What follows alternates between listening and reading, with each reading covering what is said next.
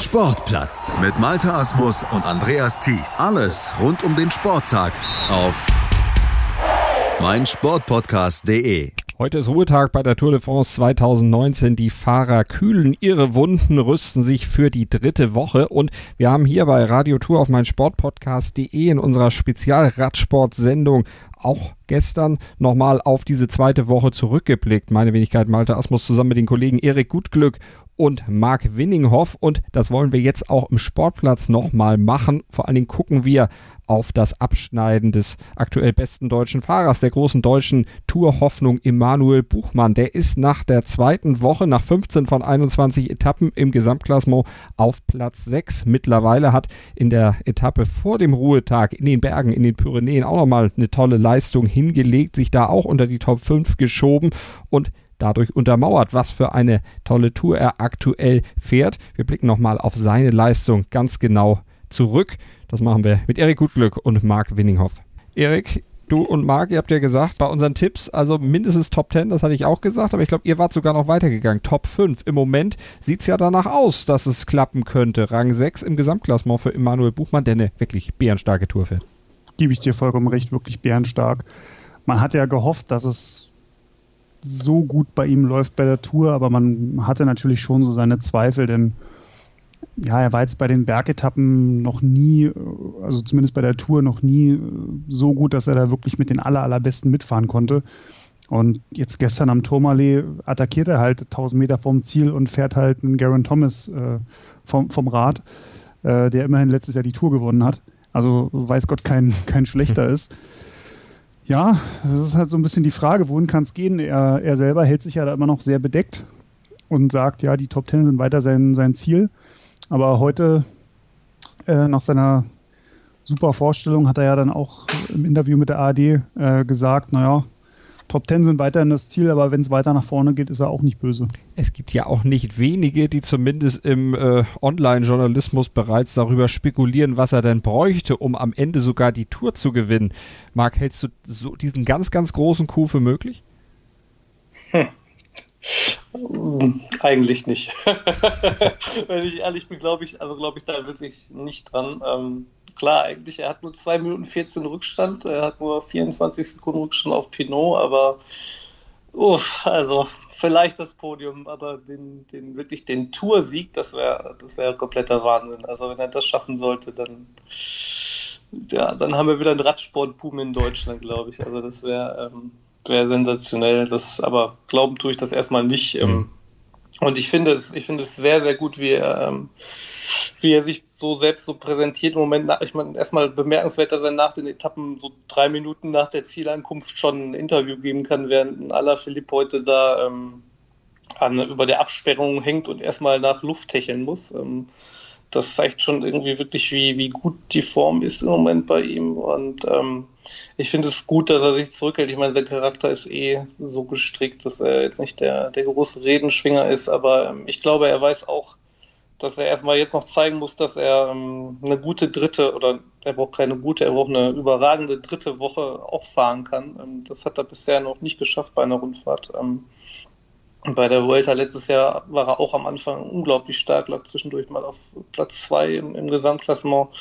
Äh, hat man auch gedacht, wow, vielleicht äh, gibt das ein Podium und dann ist er hinten, hinten raus wirklich äh, doch stark eingebrochen. Hatte da einen Sturz mit drin, wo er gesagt hat, der hat ihn schon beeinträchtigt auf den Etappen, aber ähm, ich finde, man muss mal schauen, wie er da auch in den Alpen besteht. Wobei sehr positiv finde ich bisher, wenn man, wenn man sich seinen, seinen Fahrstil anguckt. Ich habe das Gefühl, er hat noch nicht einen, einen, einen Meter Energie verschwendet. Er fährt sehr, sehr, sehr, sehr klug, versteckt sich immer in den richtigen Positionen, ähm, macht keinen Antritt, ohne dass, ohne dass das irgendwie was bringt und ähm, sehr effiziente Fahrweise. Das ist auf jeden Fall ein Plus.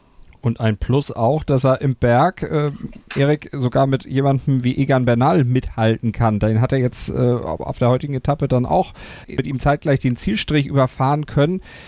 Das spricht auch schon mal für seine äh, Stärke oder spricht es auch für die Schwäche von Bernal? Denn der ist nicht so stark, wie wir ihn im Vorfeld erwartet hätten. Ich glaube, es ist so eine Mischung aus beidem. Also bei Bernal denkt man ja immer, ja, das ist dieser, dieser Überflieger, der, wenn er am Berg richtig den Gashahn aufdreht, keiner mehr mit kann. das hat er jetzt bei der Tour dieses Jahr noch nicht gezeigt. Ähm, gleichzeitig aber zeigt Emanuel Buchmann, finde ich, auch am Berg, also das hat man heute auch wieder im Finale gesehen, eine ne sehr, sehr clevere Fahrweise. Also der weiß genau, was er kann und was er nicht kann. Er hat diese erste Attacke von Pinot, da ist er mitgefahren. Und dann war es ja dieses Trio Pinot, ähm, Buchmann und Bernal. Und als Pinot dann irgendwann die, die endgültige Attacke zum, zum Zeitgewinn gesetzt hat, hat Emanuel Buchmann gar nicht versucht, da irgendwie auf Krawall dran zu bleiben, sondern hat sich gesagt, ich fahre meinen Rhythmus weiter äh, und fahre mein Tempo und er hat dann am Ende auch nicht, nicht so viel verloren. Also er war dann auch noch eine ganze Weile auf Sichtweite von Pinot. Und das zeugt davon, dass er ein sehr, sehr großes Vertrauen in seine, in seine Form und in seine Fähigkeiten hat, dass er sich da von jemandem, der am Berg attackiert, nicht verrückt machen lässt, seinen Rhythmus beibehält. So frei nach dem Motto, das ist das, was ich fahren kann und wenn jemand anderes schneller ist, dann, dann ist das so, dann kann ich das sowieso nicht ändern. Und äh, ich kann nur dafür sorgen, so schnell wie möglich den Berg jetzt hochzufahren. Und das gibt mir so ein bisschen auch die Hoffnung, dass er dann in der dritten Woche vielleicht nicht so stark einbrechen wird, da er halt wirklich das irgendwie immer in so einem kontrollierten Rahmen äh, fährt und jetzt gar nicht irgendwie so in diesen, diesen roten Bereich geht sondern sich immer so an genau am, am Limit bewegt. Und ja, er ist jetzt keiner, der, der die Etappen gewinnt oder der jetzt da ja, die, die, die großen Attacken zum, zum Sieg äh, reitet.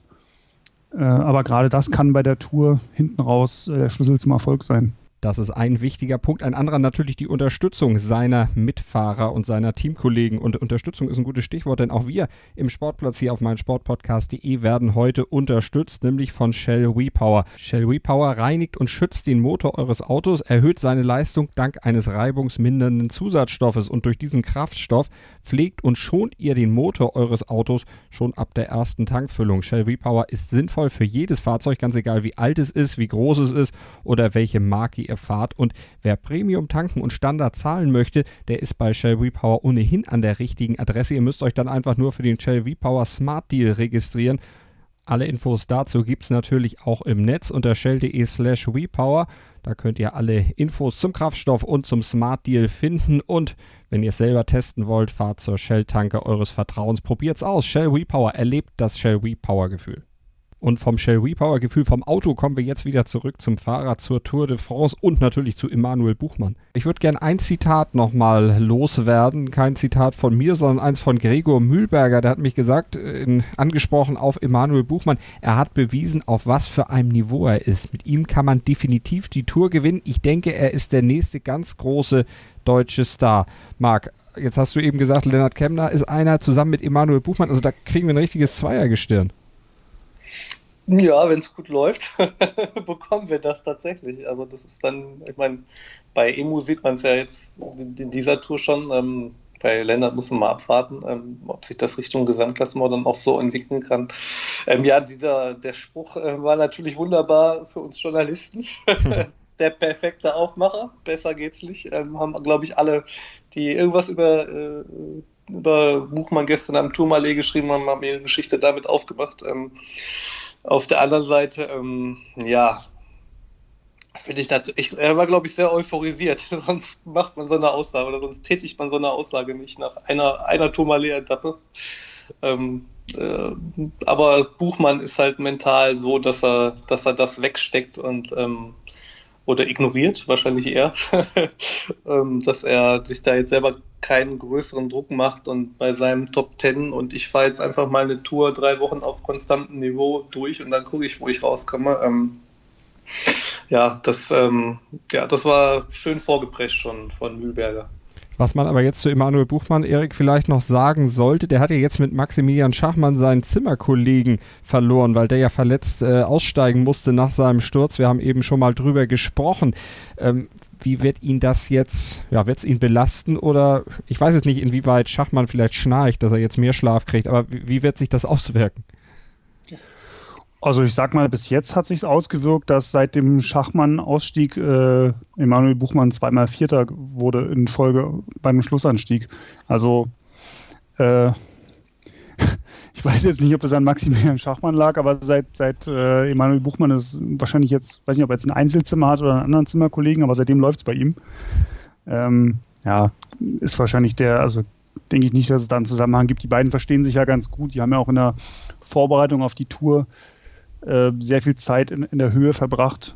Und ähm, ich glaube schon, dass, dass das ein Verlust ist, also so, so, ein menschlicher Verlust, wenn man einerseits so den, den Zimmerkollegen verliert und auf, auf der anderen Seite auch einen, einen sehr, sehr wichtigen Rennfahrer. Denn Maximilian Schachmann ist natürlich ja, einer der die, die man auch im Hochgebirge immer mal in eine Gruppe schicken kann, um dann äh, später nochmal als Relaisstation äh, zu funktionieren und äh, Tempo für den Kapitän zu machen ja, bis jetzt hat sich nicht negativ ausgewirkt. Hoffen wir einfach mal, dass es so bleibt und dass Emanuel Buchmann weiterhin solche Leistungen zeigt. Und ob ihm das gelingt, werden wir natürlich weiter verfolgen. Hier auch auf meinsportpodcast.de im Sportplatz, aber auch in unserem Radsport-Talk Radio Tour in Zusammenarbeit mit radsportnews.com blicken wir dort dann natürlich auch nach der Tour de France auf die gesamte Tour, auf die gesamten drei Wochen der Tour de France 2019 zurück.